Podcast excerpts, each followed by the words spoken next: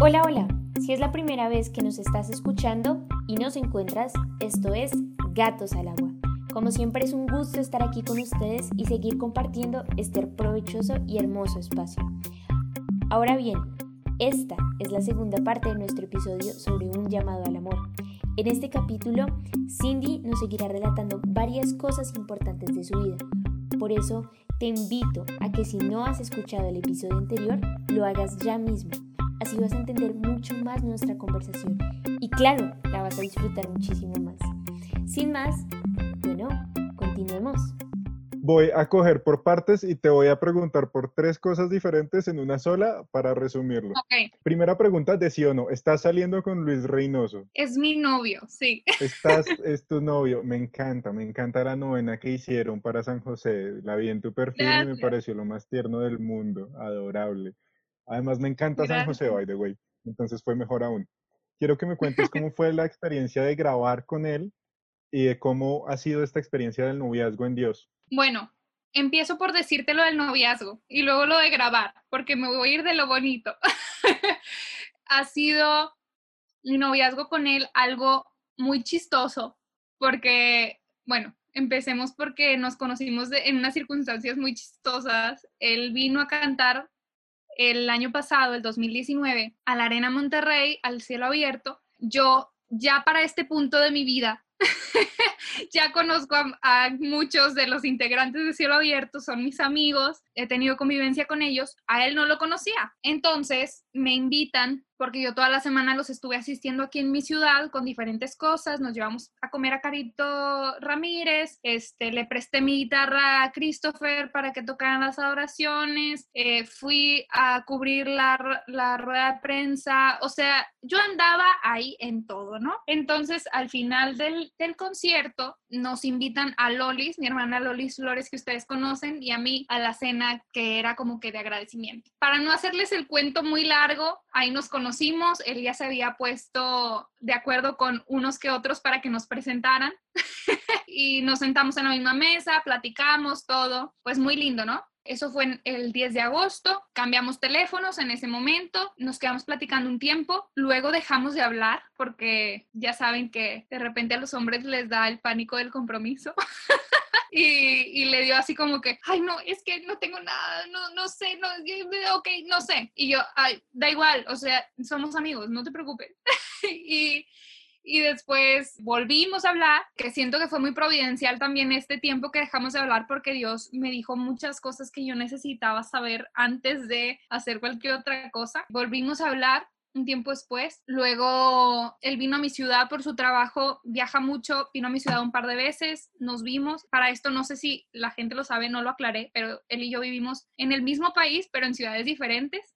Yo vivo en el norte de México y él vive en el centro de México. Entonces, eh, pues estamos a, a muchas horas de distancia en, en carro. En avión no es tan largo el camino. Él vino varias veces a, a mi ciudad, nos fuimos conociendo más, en diciembre nos hicimos novios y pues nos, em- desde ese entonces nos empezamos a ver muy seguido, o sea, él venía cada fin de semana o yo iba a su ciudad y, y pasábamos al menos, al menos dos días del fin de semana juntos. Y, ha sido muy bonito porque es una persona de mucha oración, que sus amistades también están súper metidas en, en todo esto. Hemos crecido mucho también, hemos aprendido uno de otro, por ahí verán que él ahora está haciendo mucho contenido también, pero él dice que yo lo volví a meter en todo esto, o sea, él como que ya tenía un tiempo desaparecido de las redes, de la música católica, él estaba súper enfocado en su trabajo y, y fue hasta ahora que comenzamos nuestro noviazgo que volvimos a, a echar nuestros proyectos adelante juntos y pues él se motivó para también echarle más a su, a su proyecto personal. Eso ha sido muy lindo, ha sido muy lindo compartir con él todo eso. Nos tocó ahora que viajé a su, ciudad, no recuerdo la fecha, por ahí del 16 de marzo o algo así, que fue justo cuando estaba entrando el virus al país, a, mi país. Entonces yo tenía planeado quedarme tres, cuatro días tenía mis vuelos compra- comprados todo y me cancelan mi vuelo. y me cancelan otro vuelo y me cancelan otro vuelo y yo, Jesús bendito, ¿cómo me voy a regresar a mi casa? Y bueno, estábamos ahí con su familia, en su casa, él vive con sus papás, con su hermana, ahí me, me recibieron obviamente y pues fue quedarme un mes, más, un poquito más de un mes en, en su casa.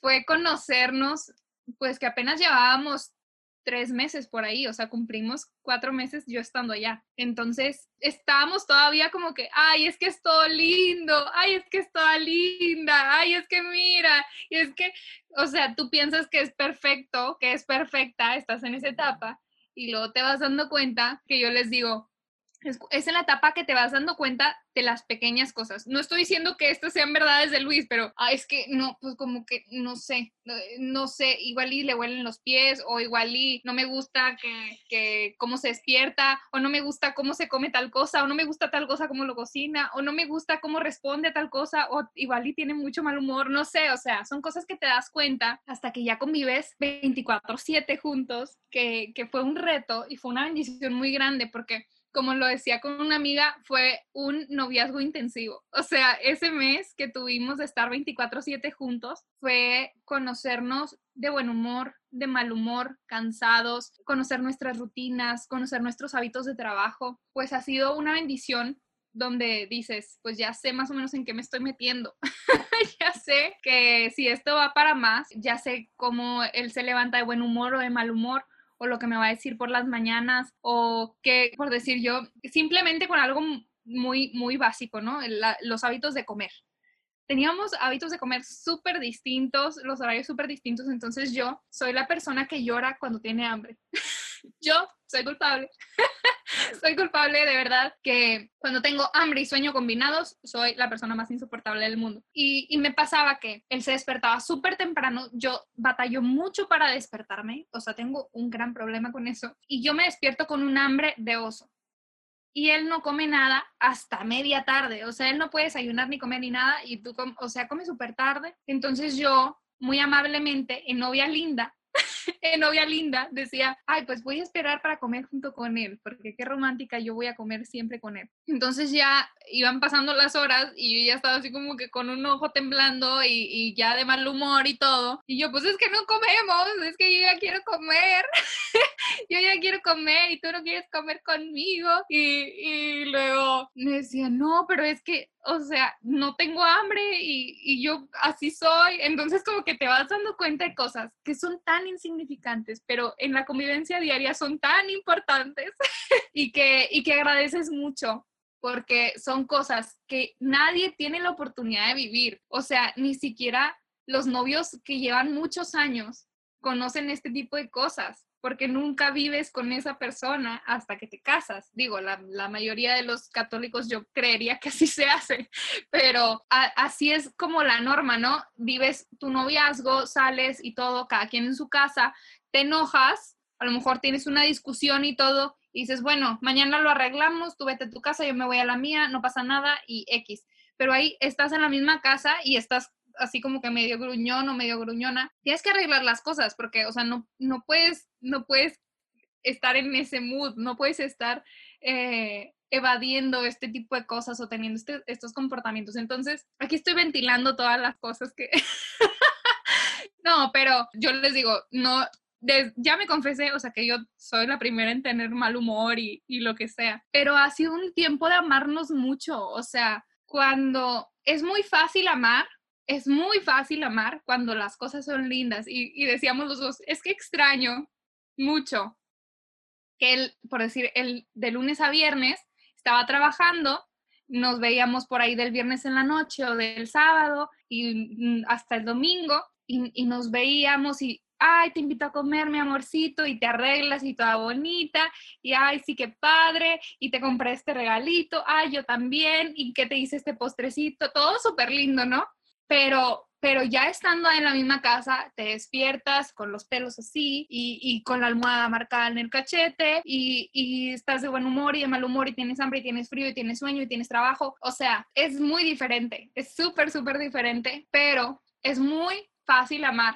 En, la, en el primer escenario donde todo es lindo, todo es bonito, todo es hay florecitas y pajaritos, pero es más, ¿cómo lo puedo decir? siento que el amor es más fuerte o es más significativo cuando se ama en las condiciones más difíciles. O sea, cuando la persona te cae gorda y estás así como que con el ojo temblando y lo amas en ese momento, yo creo que el amor se vuelve más fuerte y, más bonito porque pues de verdad que te estás esforzando por amar. y bueno, en esto, por ejemplo, la otra cosa que me preguntabas de, de las grabaciones, pues venimos de todos los músicos y aquí me confieso, no sé si ustedes también por ahí sean músicos o algo, pero todos los músicos somos medio, medio gruñones con, y muy celosos de, de nuestro sonido, de nuestra música, somos muy celosos de, de cómo nos gusta hacer las cosas, que como, como que uno ya tiene formado en su cabeza cómo suceden las cosas, o no sé cómo explicarlo. Y él, por ejemplo, siendo un músico estudiado, que él se dedica profesionalmente, o sea, ese es su trabajo, él, su carrera es eso, hacer música y hacerla profesional. Y yo, yo siendo más experimental y siendo más sensible y más como artística, más que profesional, yo soy más artística. Y, bueno, por decir, en, esto de grabar con él, pues él, eh, somos como, como los complementos, ¿no? Porque yo soy súper, súper como que me, todo, me imagino las cosas y entonces le digo, mira, ¿qué te parece si esto y el otro? Y él también es súper creativo, pero él como que es todavía más creativo que yo porque hay cosas que él sabe cómo hacer. Él sabe cómo pasarlo de aquí a aquí y yo a veces no sé cómo hacer eso. yo a veces solo lo tengo aquí y ya. o, ni siquiera lo puedo pasar de aquí a aquí. O sea, es, es como algo muy extraño. Pero sí, de repente el grabar, quienes son músicos me entenderán, que el grabar por muchas horas, todos los días, es un proceso cansado, es algo que de repente las cosas no salen como tú quieres, no siempre son buenas sesiones de grabación, no siempre eh, tienes como las mejores condiciones anímicas, físicas, o sea, porque es algo de que tu voz esté en las perfectas condiciones y que tu cansancio, todo, o sea, que no, que no estés cansado, que no hayas comido algo que no te cayó mal y que, o sea, tienen que ser muchas cosas físicas y luego mentalmente que tú estés así súper concentrada, súper bien, súper relajada para grabar, este, espiritualmente, oye, pues puedes cantarlo precioso, pero igual y no lo estás sintiendo tanto, entonces siempre como que hay que buscar muchas cosas y, y luego cuando lo haces todos los días, que por ahí teníamos el estudio en la casa. Entonces grabamos y grabamos como unos locos. Cuando lo haces todos los días, sí tuvimos que tomar una inteligente decisión de decir, este tiempo y este espacio es tuyo y este tiempo y este espacio es mío.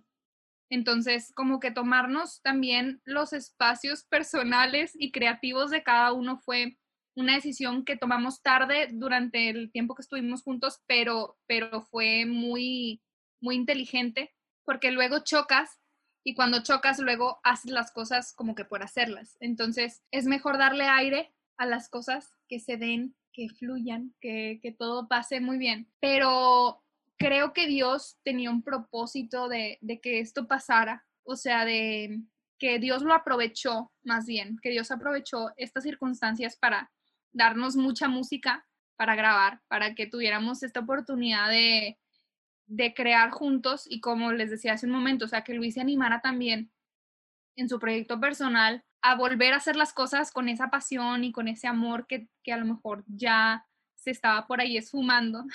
Entonces, fue, es muy lindo trabajar con quien amas, también es muy difícil, lo sabrán quienes, quienes trabajan con simplemente con tu mamá, con tu papá, con tus hermanos, o sea, estar en una convivencia constante en cosas profesionales es difícil, o sea, porque se te pasa del mi amor, mi vida, cariño, al es que eso no va así, es que a mí no me gusta eso.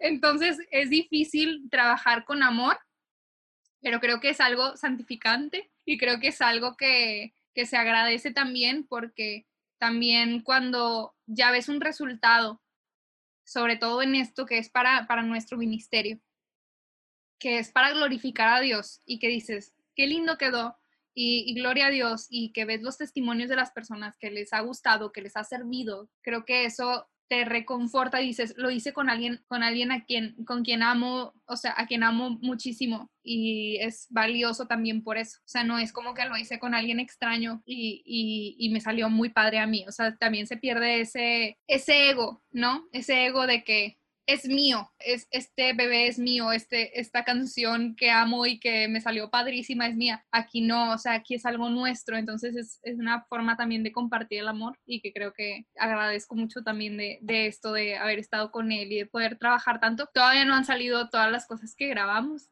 y por ahí irán saliendo. A final de este mes sale por ahí una, una canción que grabamos y, ojalá que, que, les guste mucho. Con todo lo que Cindy nos cuenta sobre su relación amorosa, en mi caso me hace meditar. A veces conocer a una persona puede ser todo un reto, amarla también, pero creo que el mayor reto que podemos enfrentar es conocernos a nosotros mismos. Por eso te pregunto, a ti, tú el que estás escuchando, ¿qué tanto te conoces a ti mismo? Esto me encanta. Así que, por favor, sigamos. Yo sé que seguramente así es, Cindy. Y bueno, ya para ir terminando, quiero que nos cuentes un poquito acerca de Ilumina Más, que es este gran proyecto, que es esta red que se está formando de evangelización.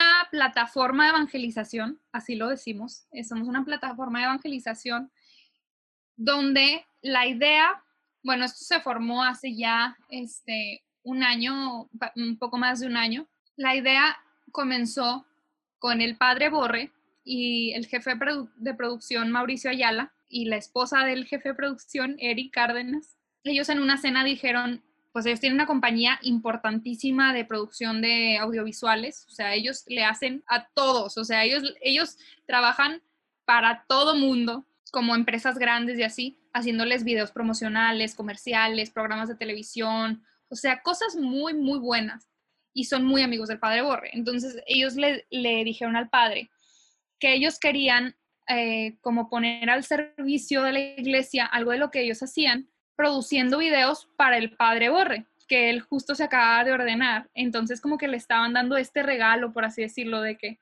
bueno, padre, ya te ordenaste, ahora queremos hacerte tus videos y, y, bueno, que, que, esto, pues que tengas una, una forma de evangelizar tú también, pues muy pro. ¿No? Entonces el padre le dijo, la verdad es que yo no quiero ser el padre Borre, o sea, yo no quiero que me hagan los videos del padre Borre, yo quiero que me ayuden a hacer una plataforma donde muchos podamos evangelizar.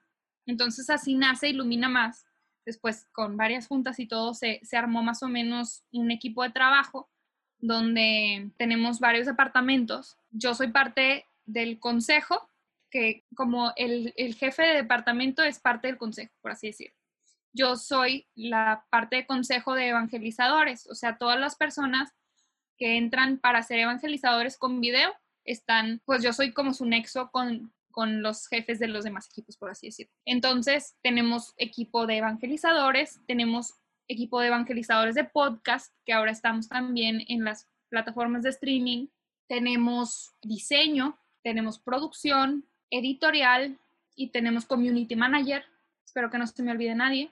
Parece que somos todos. Y bueno, nuestra cabeza, nuestro CEO es el padre Borre. Y, bueno, él es como el director general, fundador, eh, presidente, jefecito, pastor, todo. él es todo ahí en, en, en Ilumina. Digo, además que es evangelizador, o sea, él a todo, a todo anda ahí ayudando. Lanzamos este proyecto en, en febrero del año pasado y apenas, como les digo, cumplimos un año. Empezamos siendo poquitos, empezamos siendo poquitos, ¿qué seríamos? Unos 30, por ahí, veintitantos, 30, y ahorita somos como unos 60 o más. Este, gracias a Dios que el equipo ha ido creciendo, se han ido integrando evangelizadores, se han ido integrando como nuevos equipos, nuevas dinámicas de, de trabajo para ir mejorando. Sabemos que hay mucho camino por recorrer, pero creemos que el alcance que tenemos en tan poco tiempo se ha dado porque es un proyecto de Dios, porque es una voluntad de Dios que nosotros eh, tengamos esta plataforma. Nuestro impulso principal es alentar a que hayan más evangelizadores, evangelizadores digitales. O sea, nosotros no queremos ser la única plataforma de evangelización. Queremos sí ser facilitadores de los medios que necesiten los evangelizadores que se dedican en los medios digitales a, compartir el mensaje de Jesús. Entonces, también a veces hemos como sido prestadores de servicios, por así decirlo. O sea, les hemos dado asesoría a jóvenes, hemos ido a dar charlas, de repente se nos acercan como que, oye, ¿y qué, cómo le hacen para, para subir sus, sus podcasts? O, o qué programa usan para editar, o cuál es la metodología que hacen para el guion de un video. O sea, este tipo de cosas son, son eh, herramientas que nosotros tenemos, que también hemos ido aprendiendo en el camino muchos.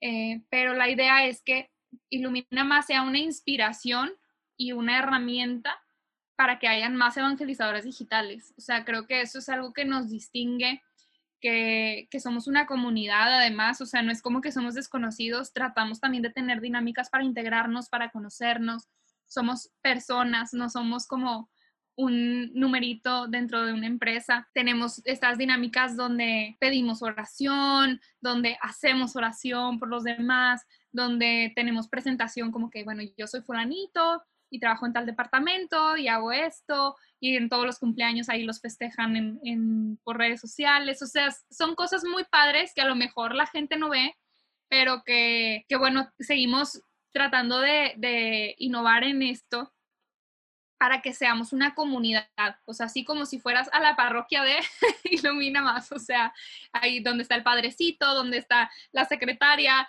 donde están los coordinadores, donde está este, el otro, y, así cada uno es importante, o sea, es parte de, del cuerpo, por así decirlo, que en este caso sería Ilumina Más. Em, estamos siempre buscando nuevas formas de, evangelizar y es por eso que hemos integrado, por ejemplo, lo de podcast que, vimos en el área de oportunidad. Ahora estamos viendo las opciones de movernos a las plataformas que nos hacen falta estar presentes, que pues la verdad es que también tenemos limitantes porque pues todo lo hacemos por servicio, o sea, no es como que saquemos dinero, nosotros ponemos todo en nuestra bolsa, invertimos en nuestro propio equipo, o sea, yo si tengo una cámara, una computadora, una luz para editar, es porque yo he tenido que trabajar por ello y lo he puesto al servicio de Ilumina Más, ¿no? O sea, eh, entonces esta parte ha sido un proceso que a lo mejor nos ha ido costando un poquito porque no siempre tenemos los medios para hacer las cosas, pero siempre alentamos a todos los muchachos que son parte del equipo a que hagan todo lo que puedan con lo que tienen, o sea, aunque sea poco. Y eso es algo que, que le ha sorprendido a muchas personas, que a lo mejor se acercan y dicen, es que yo no tengo cómo grabar, yo no sé editar, yo no sé hacer un guion, porque yo no sé tal, yo no sé, pero resulta que si tienen las herramientas, tenemos varias pruebas ahí en, en Illumina de que algunos no, o sea, en su vida habían hecho algo así. Por ejemplo, de los nuevos integrantes tenemos a, a Emily. Emily jamás en su vida había hecho evangelización digital. Entonces ahí nos pusimos como, como el ABC de todo. Mira, y esto se edita acá, y esto se graba así, entonces el guion lo haces así, y tienes que hacer tal cosa, y mientras grabas tal, y entonces tu micrófono de esta cosa, y le vas dando una asesoría, y va súper bien, o sea, la verdad es que estamos muy orgullosos de nuestra bebecita, Emily, porque ahí va poquito a poquito. También tenemos como que el otro lado, ¿no? Revi, que sí se dedica a, los audiovisuales, que estudió eso, entonces le mete sus efectos y todo. Y yo, por ejemplo, que soy, o sea, yo no sabía nada, pero me encanta andar descubriendo nuevas cositas, entonces yo ahí me meto, investigo, pruebo este programa, pruebo, pruebo el otro programa. Yo luego tengo el problema de que como estoy coordinando, soy la mamá gallina y tengo a todos los pollitos ahí, luego estoy viendo lo que hace uno y lo que hace el otro, y me descuido de mi, de mi propio trabajo, o sea, como evangelizadora, pero bueno, es parte de las cosas que, que pasan, que, que, cuando andas metido y, y, como ustedes ven, o sea, no es como que Ilumina Más sea mi único proyecto, también tenemos lo de la música, mi, mi página personal, soy dentista, que tampoco lo dijimos por acá, pero soy dentista, eh, canto en diferentes comunidades, o sea, yo soy como que nada más me falta vender tacos los domingos, o sea, se los juro que yo hago de todo, pues de repente ahí nos falta tiempo, pero si alguien, ahorita hago un llamado, si alguien de los que está escuchando le gustaría hacer evangelización digital, le podemos ayudar en algo. Tenemos los recursos para hacerles llegar manuales con, con todas las especificaciones. Si alguien quisiera formar parte del equipo Ilumina Más, si alguien tiene un talento por ahí de diseñar, de editar videos, de hablar, de, sí, sabes que yo no tengo ninguna cosa que ofrecer, pero me encanta hablar y puedo ser parte del equipo de intercesión perfecto. O sea, tenemos equipo de intercesión, o sea, ustedes eso no lo saben, pero es súper importante. Te creemos, te creemos, nosotros igual. No nos robes la gente, Cindy. bueno, si alguien, después de que lo hayan rechazado para entrar a esta comunidad, no, no se crean, no se crean. No, pero eh, si en algo les podemos servir, simplemente como asesores, como consultores, no, no es tal cual que formen parte del equipo también eso nos ha pasado mucho, ¿no? Que mucha gente quiere colaborar, pero no tenemos espacio porque no tenemos espacio porque no podemos manejar a tanta gente todavía. Nos estamos cada vez haciendo los organigramas, modificándolos para, para ser más eficientes con nuestro trabajo. Justo vamos a hacer algunos cambiecitos que esperamos que nos ayuden con esto pero no es que nosotros queramos que Ilumina Más sea una plataforma de 400 mil evangelizadores, sino que Ilumina Más pueda facilitarle los medios para que se creen muchas plataformas o simplemente proyectos personales donde Juan Pérez sea el evangelizador digital en su red social. O sea, no necesitas tampoco de una plataforma que te lo dé. Creo que también hay que alentar a eso, a, invertirle a nuestras propias redes y bueno, que, que uno tiene simplemente el alcance de los que conoce. O sea, yo creo que todos tenemos en nuestra cuenta cuenta de Instagram, pues nuestros amigos de la escuela y los del trabajo y nuestra tía y nuestra otra prima y nuestra tal, quienes son como que nuestro primer círculo de evangelización y simplemente con que lo hagamos por esas personas a quienes nos deberían de interesar más que son a los que conocemos, no tanto el llegar y quiero ser famoso y quiero tener 100 mil seguidores y quiero no, o sea, no se trata de eso. El mensaje de Jesús tiene que llegar en donde quiera que nosotros estemos, así tengas 50 seguidores o tengas 50 mil. Entonces, entonces, sí, creo que esa es una parte que hay que, hay que estar conscientes sin tampoco asustarnos de que de repente sí llegue mucha gente. O sea, de repente puede que sí sea por ahí, que sí llegues a mucha gente, que sí sea el proyecto que Dios quiere para ti, que, tengas una difusión masiva, pero no, no, no forzar las cosas. O sea, como les decía, cuando uno forza las cosas, lo, lo platicábamos hace un ratito, uno puede buscar y puedes implementar todas las técnicas habidas y por haber y buscarte todos los consejos que hay en Internet para ser el más famoso de TikTok y de Instagram y de YouTube y todo. pero, pero cuando no es el plan de Dios, no se va a dar, o sea, y luego es muy feo como el desilusionarte y decir, no vale la pena, igual y Dios no quiere que yo haga esto, entonces no hago nada, o sea, nada de nada. Creo que hay que, hay que estar muy conscientes que primero nuestro círculo cercano es a quien tenemos que evangelizar y de ahí para afuera tampoco somos salvadores de nadie, Salvador, el único salvador es Jesús, entonces no nos sintamos con la responsabilidad de que, bueno, no se han convertido todos los que están a mi alrededor, pues no es tu chamba, tu chamba es hablar de lo que Dios ha hecho en tu vida y, y con eso basta los demás tienen la libertad de aceptarlo o no, pero por lo pronto creo que es eso, o sea, simplemente compartir tu experiencia de Dios y a partir de ahí, si tocas corazones, gloria a Él. Pero si a lo mejor siguen por ahí cerrados, no creas que estás haciendo algo mal. Creo que tenemos que quitarnos esa capa de Superman donde somos los salvadores del mundo, no lo somos. Otro consejo que doy por ahí, cuando hacemos evangelización digital, luego nos llegan las tragedias de todo mundo por, por mensaje. y es que me pasó, y es que qué hago y aconsejame, y es que, o sea, así más o menos Cindy con la doctora hace algunos minutos atrás, pero era una doctora, o sea, ella era la persona indicada para hacerlo, no Cindy Esparza, la evangelizadora digital, a quien le voy a contar todos mis problemas, no lo hagan, por favor. Y si les llega un caso de estos, lo más eh, importante que podemos hacer por ellos es orar. Siempre ofrecer nuestra oración, siempre orar por las eh, intenciones que nos hagan llegar Pero, consejo, no se involucren más de lo que sea necesario, porque igual y no es, no, no es lo que nos corresponde. Siempre hay directores espirituales que están más preparados que nosotros, sobre todo por eso, o sea, no es que a nosotros no nos importe, pero tenemos que ser conscientes de que nosotros tenemos limitantes y que podemos hacer más daño que bien. Entonces, no nos creamos los consejeros iluminados de Dios, eh, creámonos más bien servidores de Él y hermanos en Cristo, entonces ofrecer siempre nuestras oraciones, no se abrumen por los mensajes dramáticos y caóticos que nos puedan llegar, siempre ofrezcan, pues sí, su fraternidad, pero nunca se sientan obligados a dar una respuesta que no tienen.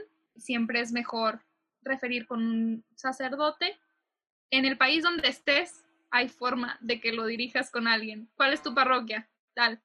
Ve con tu párroco. Pídele una cita pregúntale esto, haz esto.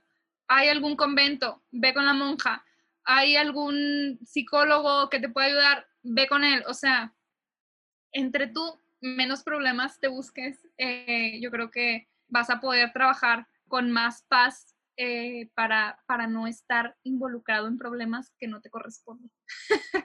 que eso es algo que nadie te dice y por eso me atrevo a decirlo y puede sonar muy feo, de repente eh, la gente puede sentirse así como que, ay, qué mala, que, dice que no se meta y que diga que, que pero pues es, es lo que debe de ser, es lo que debe de ser, no es mala onda, es más bien un consejo para buscar la paz mental, espiritual de todos. Cindy, nos encantó tenerte hoy, tienes un testimonio hermoso, una vocación de servicio brutal, o sea, en verdad, cuando te estaba escuchando, eh, se me vino un versículo a la, a la cabeza, que es Lucas 2.10. Pero el ángel les dijo, no tengan miedo, miren que les traigo buenas noticias que serán motivo de mucha alegría para todo el pueblo. Yo creo que eh, lo, lo, haces, eres buenas noticias en todas partes, en, cada parte de tu testimonio eh, nos llenaste de buenas noticias.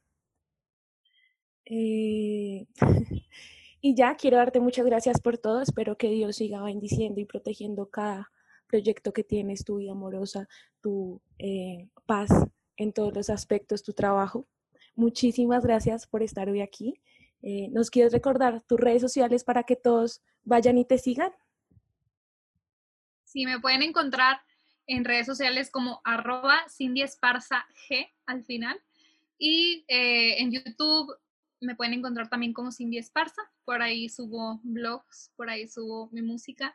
También pueden encontrar mi música así simplemente poniendo Cindy Esparza en el canal de Jonathan Narváez y en Spotify también.